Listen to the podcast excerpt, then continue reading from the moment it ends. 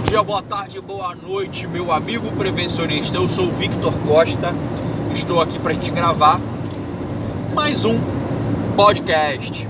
E hoje eu quero falar com vocês sobre comunicação de acidente de trabalho. CAT.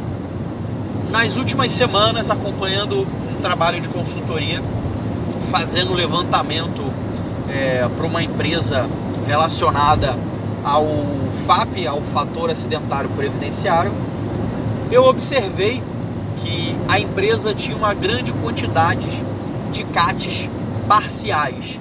Ou seja, a empresa emitia uma CAT, mas ela não finalizava, tá? Então, a primeira coisa que você tem que ter na cabeça é: a toda CAT gera um número de registro, tá?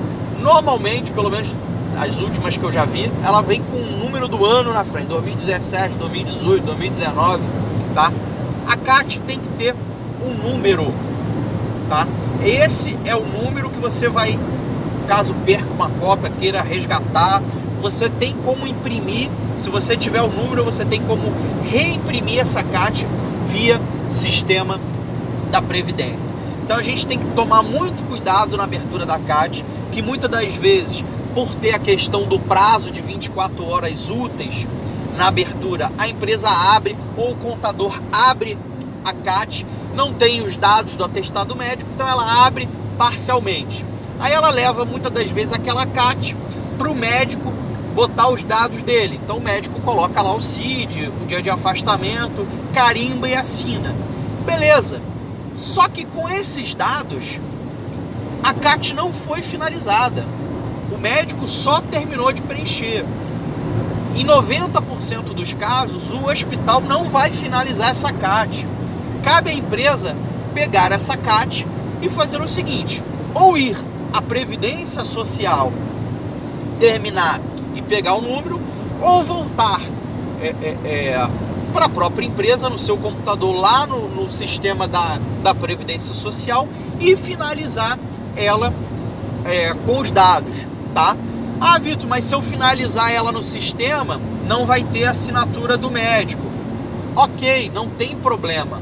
A assinatura do médico só precisa quando, quando a CAT é, é levada para eles preencher lá. O que vale é o CRM do médico e, e, e, e a corroboração desse CRM vai estar junto atestado. Para qualquer dúvida, você vai ver lá. Não, tá aqui. O CRM do, mesmo, do médico é o mesmo do atestado. Acabou, tá? Mas é fundamental que a CAT seja finalizada. Porque senão é, é, você tem uma CAT parcial, mas essa CAT, ela na verdade não existe no sistema da Previdência e pode ser identificada é, é como uma omissão da empresa de não ter aberto a CAT. Aí você, na verdade, vai ter que justificar, falar que cometeu um erro, mas, como todo mundo sabe, eu não posso justificar nenhuma, nenhuma é, não observância da lei por falta de conhecimento. Então fica de hoje, toda a CAT tem que ser finalizada. Abriu a CAT parcial, abriu a CAT, levou para o médico preencher, pega as informações, volta no sistema da Previdência ou vai direto ao INSS e finaliza essa CAT, tá? Porque você pode ter dor de cabeça com isso. Se não tem número de registro, essa CAT não foi finalizada. Galera, essa é a dica de hoje. Valeu, muito obrigado. Fui!